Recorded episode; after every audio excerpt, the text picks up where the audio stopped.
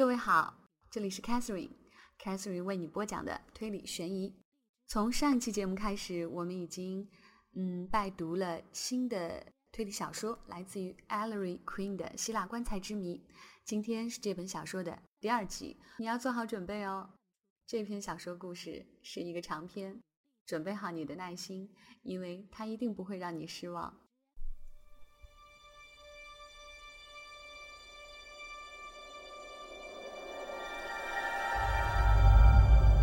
第三章，谜。地方副检察官佩伯是位风度翩翩的年轻人。在伍德拉夫电话报警之后半个小时，他就来到了卡基斯家。从这时开始，事情进行得很顺利。他具有使人开口说话的天分，因为他懂得奉承的妙处。这种本领是伍德拉夫这位可怜的出庭律师从来也不具备的。使伍德拉夫惊讶的是，连他自己在与佩伯的简短交谈之后，也感到舒服多了。谁也没有注意到，跟随佩伯一起来的那个口衔雪茄烟的。胖圆脸，此人名叫 c o r e l l n 是检察官办公室里的探员。c o r e l l n 根据 Paper 的指示，站在通往书房的房门口，静静地吸着烟，完全不引人注意。伍德拉夫把这位气宇轩昂的 Paper 拉到角落里，把殡葬中发生的事诉说了一遍。喏，情况就是如此，Paper。送葬队伍在这房子里排列起来的五分钟之前。我曾经走进过卡尔基斯的卧室。他笼统地指了指与书房相通的另一扇门，拿了卡金斯铁盒上的钥匙，回到这儿，打开保险箱，打开铁盒子，清清楚楚的看到他还在里面。可是现在，什么东西在里面？我没有告诉你吗？好，好。我一定是太激动了。佩伯不必向伍德拉夫点穿，他明摆着是太激动。他在擦抹脸上的汗。我说的就是卡尔基斯的新遗嘱呀，新的一份，请你注意，铁盒里的那份。新遗嘱，这是毫无疑问的。我拿起来看过，上面有我自己的印鉴。我把它放回盒子里，锁好了盒子，再锁好保险箱，然后离开了这个房间。等一等，伍德拉夫先生。Paper 办事有个章程，他对那些有希望挖出线索来的人们，总是称呼先生的。另外，谁还有盒子上的钥匙？没有，Paper 绝对没有。那是盒子上唯一的一把钥匙。哦，这是卡尔基斯不久前亲口告诉我的。我在卡基斯的卧室里从他的衣袋中找到的钥匙，而在锁上盒子和保险箱之后，就把它揣进了自己的口袋。事实上是串在我自己的钥匙圈上，至今还在呢。伍德拉夫从臀部口袋里掏出了一个钥匙囊，手指哆哆嗦嗦地挑选出了一枚小钥匙，解下来递给了佩伯。我敢担保，他这些时候一直在我的口袋里。哦，不可能有人从我身上偷走，也没有偷的时间呢。就在我离开书房的时候，大家已经开始张罗着排队了。接着我们就参加了葬礼。回来之后，也许是出于本能，或者是什么原因，我再次来到这儿，打开保险箱。哎呦，上帝呀！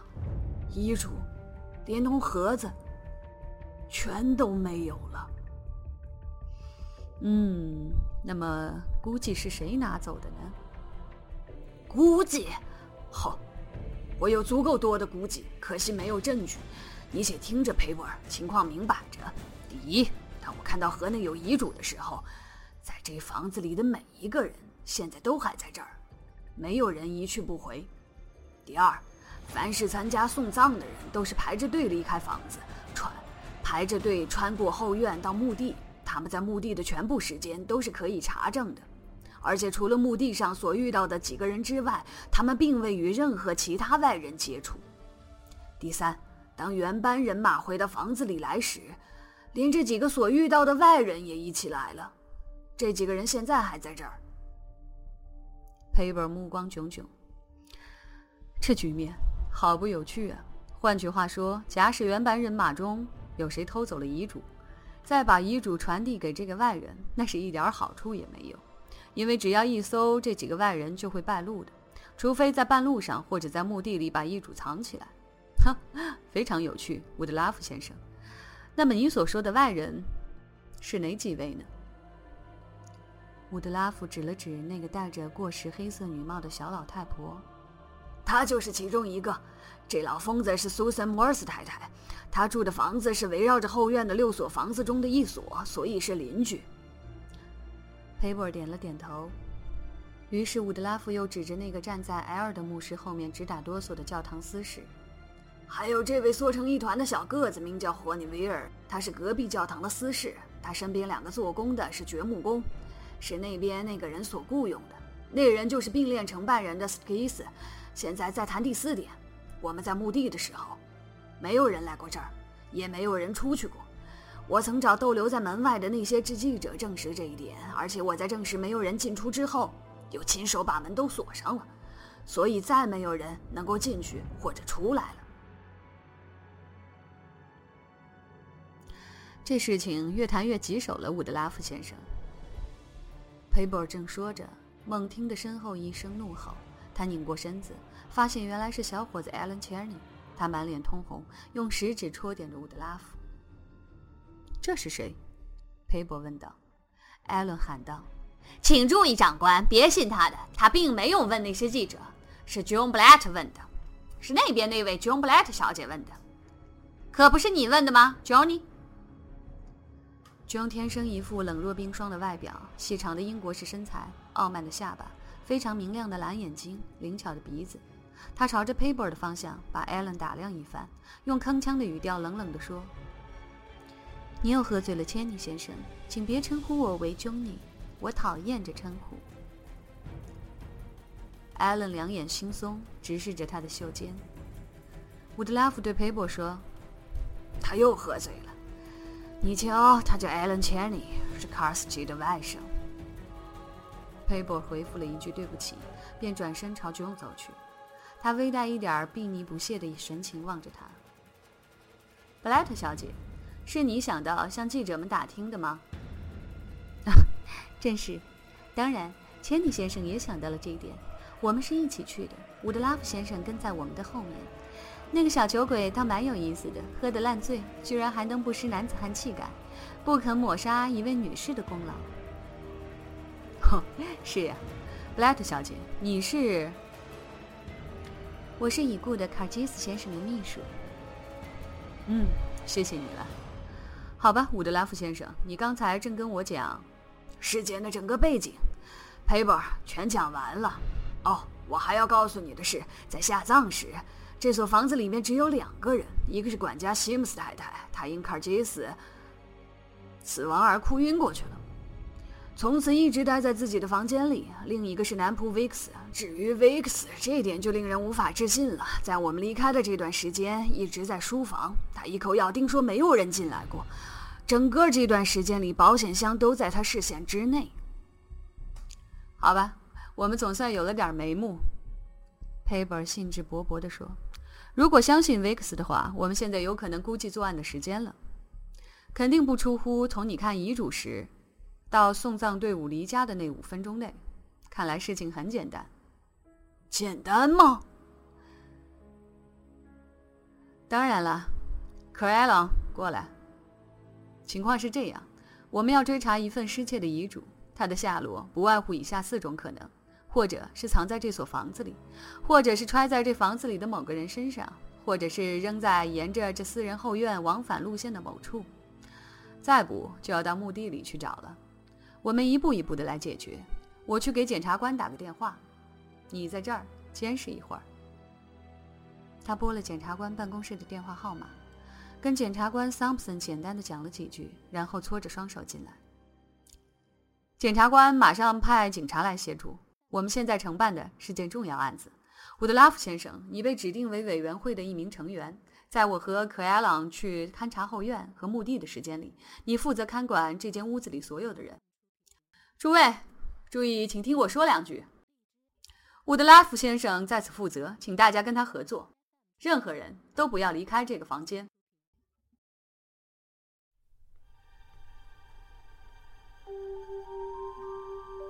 什么样的轨迹可以瞒天过海？什么样的现场会让你毛骨悚然？什么样的情节会让你坐立难安？什么样的故事会让你意犹未尽？嘘，听 Catherine，听推理悬疑。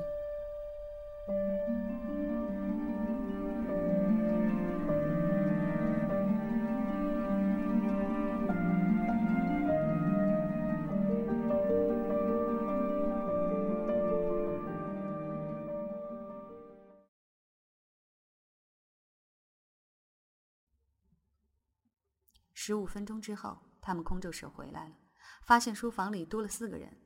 Thomas 威利警官，他是 Queen 探长的属下，眉毛浓黑，身材高大。还有威利的两个手下，Flint 和 Johnson。另有一位胖女警。佩伯尔和威利到角落里去，一本正经的进行商谈。威利和平常一样，冷冷的不置可否。其他人都漠不关心的坐着等候。你们已经把后院和墓地都踩了一遍吗？威利大声问道。“嗯，踩过了。可是最好你和你那几位再去查看一遍，以便让大家放心。”威利对两个手下嘀咕了几句，于是弗林特和 Johnson 走了出去。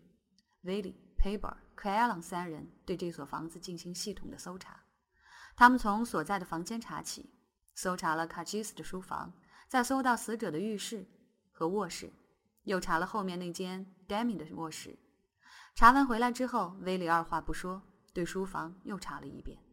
他对保险箱、对那张上面放着电话机的死者书桌的抽屉、对那些书册、对沿墙的书架都仔细搜索。他对任何东西都不放过，甚至注意到卧室里放着一个小架子，架子上有一把绿壶和若干种茶具。威利极端认真地拧开了绿壶的紧密盖子，朝里面张望。他嘴里发着牢骚，率领众人走出书房，进入大厅，由此着手搜查了大厅、餐厅、厨房、各个小间以及后面的餐具室。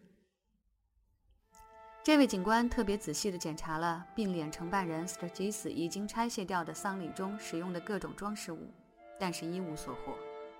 这几个人又上楼，雷厉风行地把各个卧室横扫了一遍，只是避而不入西姆斯太太的休息室。然后他们又爬上屋顶下的阁楼，把那些旧桌子和旧箱子都翻箱倒柜的检查，弄得尘土飞扬。可艾了，威利吩咐说：“去查一下地下室。”可艾朗不乐意地咬着那根已经熄灭了的雪茄烟，拖着沉重的步子下楼去了。喂，警官，佩伯说道。这时，两个人都靠在阁楼光秃秃的墙上喘气。看来我们不得不干那些惹人讨厌的事儿了。真他妈的，我实在不愿意去搜那些人的身。比起这儿的一番折腾，那件事儿倒还算得上是享受呢。他们下楼去了。弗林特和 Johnson 来与他们会齐。小伙子走运吗？威利大声招呼着。Johnson 是个不显眼的小个子，一头肮脏的灰发。他摸了摸自己的鼻子，说：“哦，什么也没有。更糟的是，我们碰到了个女的，不知是女佣还是什么，在后院另一所房间里。她说她从后窗观望丧礼，并且后面一直都在那儿。哎，警官，这娘们还说，自从送葬的队伍从墓地回来之后，除了两个人之外，我猜是佩伯尔先生和艾克埃朗，没有别人走出过这所房子的后门，也没有任何一个人从后院的任何房子里走出来过。”墓地的情况怎么样？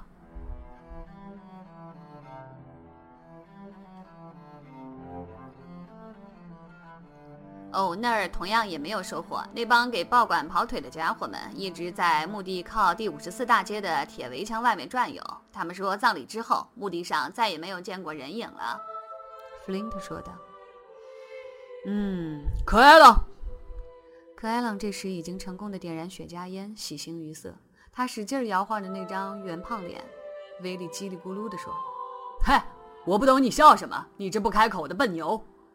他说着就大步朝向房间，昂起了头，颇有几分像检察官，大喝一声：“大家听着！”众人直起了身子，打起精神，倦意消失了，艾伦·切尔尼蜷缩在角落里，两手抱头，身子微微摇摆着。斯隆太太最后那几滴礼节性的眼泪早已开尽了，连那位 L 的牧师也露出了期待的神情。John Blatt 用殷切的目光望着威利警官。我现在把话说清楚啊！你们知道，我并不想冒犯任何人，可是职务在身，公事还得公办。我要对这所房子里的每一个人进行搜查，必要的话，浑身上下搜。失窃的遗嘱只可能在一处，那就是在这儿的某个人身上。你们要是聪明的话，就爽快点儿。凯尔了，Flint Johnson，搜男的，女警。你把女士们带到客厅去，把门都关上，抓紧干，别忘了。如果在这几个人的身上查不出来，你就上楼去搜查那个管家和他的房间。书房里一阵叽叽喳喳，各式各样的评论，半真半假的抗议。伍德拉夫拇指在桌面上敲击着，用仁慈的目光打量着 Nacho s u i a。苏伊查于是苦笑了一下，自动走向克埃朗，作为第一个挨搜的人。女士们零零落落地走出了房间。威利抓起了一只电话筒，“我要警察总部，请 Kim Johnny 听电话，立刻叫 Edmund Graver 到第五十四东大街十一号来一趟。是他任务紧急，马上就去办吧。”他往桌上一靠，冷眼望着 p a p e r 和伍德拉夫在他的身边。三个警员对那些男子挨个搜身，搜得彻彻底底，顾不上什么体统与面子。威利突然一震。下一个就要轮到 L 的牧师了，而牧师却毫无怨言。牧师，喂，弗林特，别搜他！牧师，我准许你免搜。啊，切莫如此，警官，在你们眼里，我跟其余任何人都同样有嫌疑呀。他看出威利严峻的脸色显得犹豫不决的样子，就微笑着说：“那好吧，警官，我当着你的面。”自己搜自己。尽管威利顾虑用手亵渎法医是大不敬，可是他却聚精会神地凝视着牧师，把一个个口袋都翻过来，看着他自己解开衣服，硬要弗林特用手浑身上下摸一遍。女警咯噔咯噔地回到书房，简洁地报告说没有搜出什么。几位女士，斯隆太太、摩尔斯太太、弗里兰太太和 John 全都涨红了脸，他们都避开男人们的目光。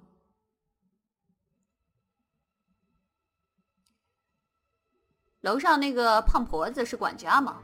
也没有问题。女警说道。一片寂静，威利和 Paper 相互对望，心情沉重。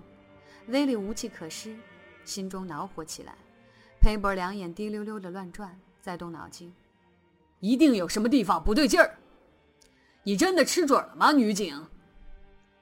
那位女警只在鼻子里哼了一声。Paper 一把抓住威利上衣的翻领。你瞧，警官，必有什么地方出了大差错，就像你所说的。可是我们不能用脑袋去跟石墙撞呀。很可能这房子里有秘密小间之类，我们却没发现。如果有的话，你那位建筑专家 Graver 一定能够找得出来吧？不管怎么说，我们总算尽力了。我们已经用足了力气，我们不能把这些人永远关在这儿，特别是那几位不住在这所房子里的。哦，见鬼！探长为了这事儿会要我的命的。事情发展很快，威利退后一步，佩伯尔彬彬有礼地宣布说：“外人可以离开了。然而，凡是住在这所房子里的人，未经官方同意，不得擅离，并且每次离家都必须经过彻底搜身。”威利对女警以及那个年轻力壮的弗林特特招手示意，亲自带路，穿过大厅，走入前厅。到了前厅，他就严肃深沉地在前门站定。摩尔斯太太挪动到他跟前的时候，吓得尖叫了一声。女警，把这位太太再搜一遍！威利大声喊道。他对埃尔的牧师淡淡一笑，以示友善，但对霍尼威尔这位教堂司事，他却亲自搜抄。与此同时，弗林特再次搜抄了并列承办人斯特基斯以及他的两名助手，还搜了那个讨厌的 Nacho Suicha。和先前的搜身一样，毫无收获。外人离去之后。威利又回到了书房，他给弗林特在房子外面选定了一个位置，既能瞭望前门，又能瞭望十级下面的地下室前门。他派 Johnson 到后面去，守下通向后院的那一段木板阶梯的顶端，又派 c r a l l n 把守那扇与后院处在同一平面的后门，此门可从后面通向地下室。p a b e r 与 John Blatt 谈论得很热烈，Cheney 这小子为此大感难受，把自己头发抓得乱蓬蓬的，在 p a b e r 的身后紧绷住脸。威利伸出粗硬的手指，朝伍德拉夫摇晃了一下。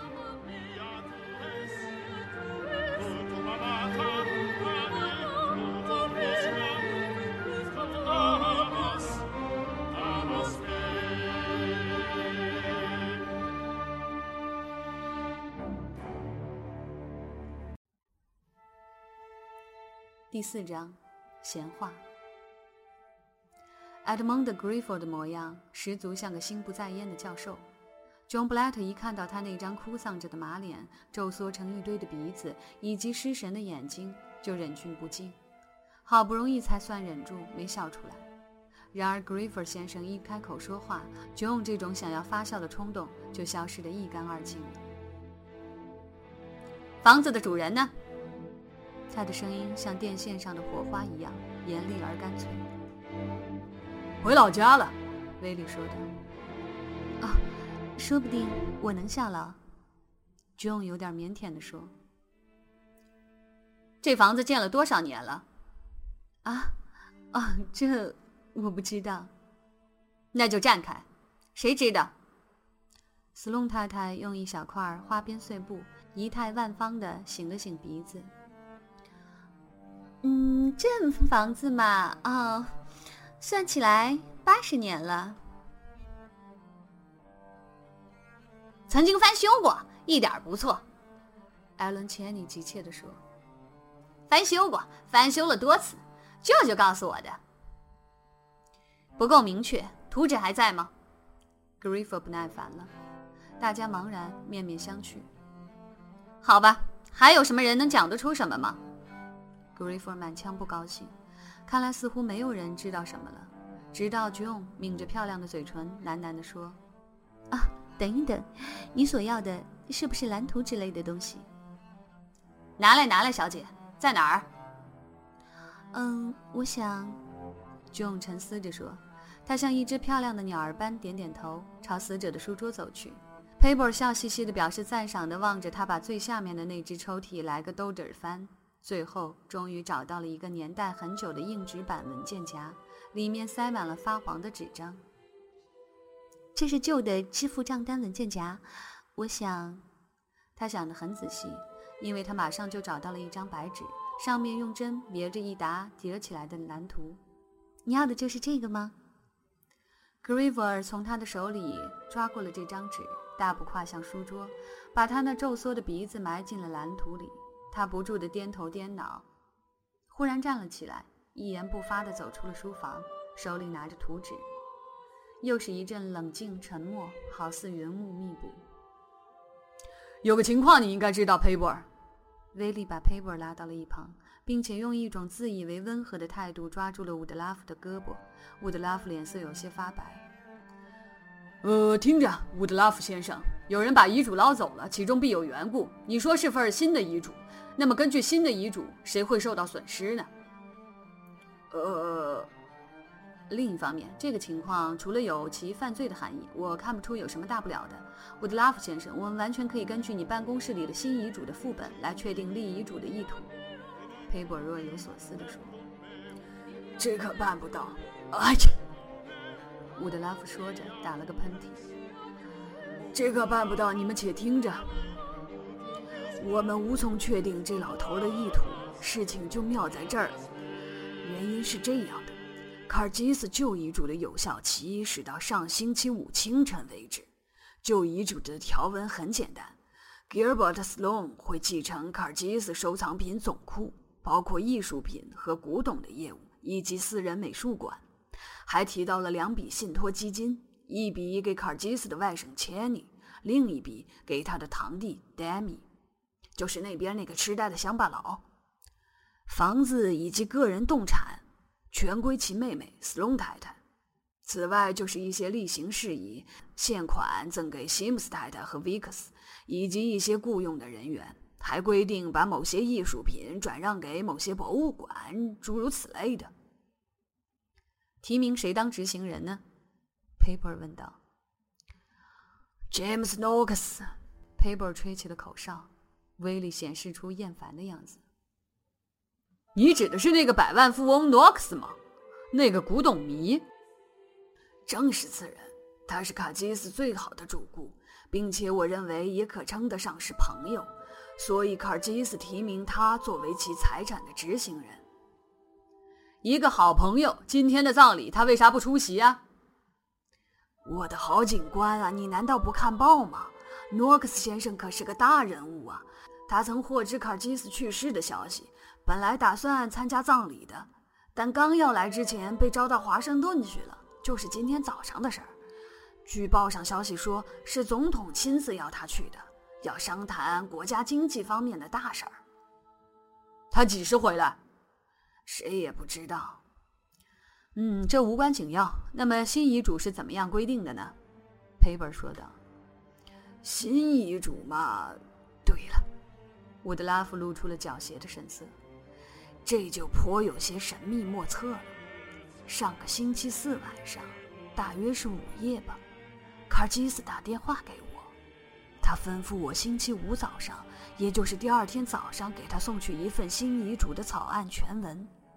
请你们注意，新遗嘱其实是照抄原来的那份，只有唯一一处有变动，他叫我把原来的是卡尔基斯收藏品总库继承人的 Gilbert Sloan 的名字删去。留下空白，准备填上新的名字。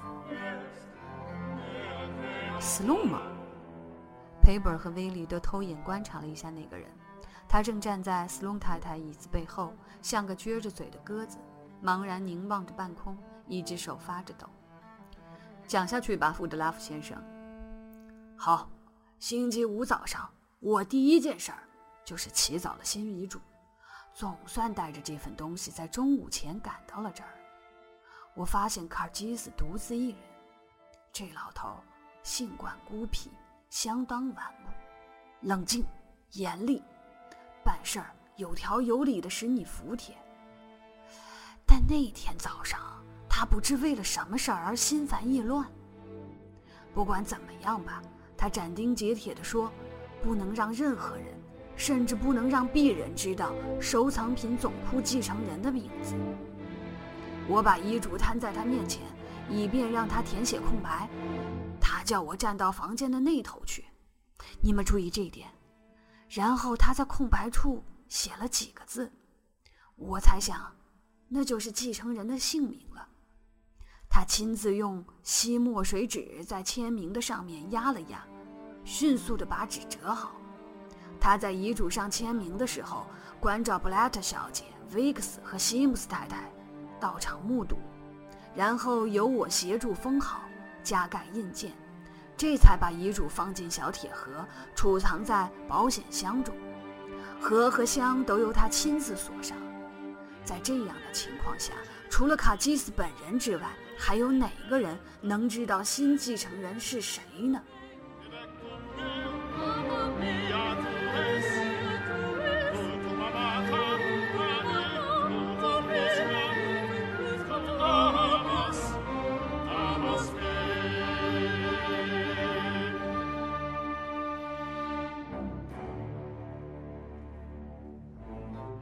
卡金斯先生在这份新遗嘱上填上了谁的名字呢？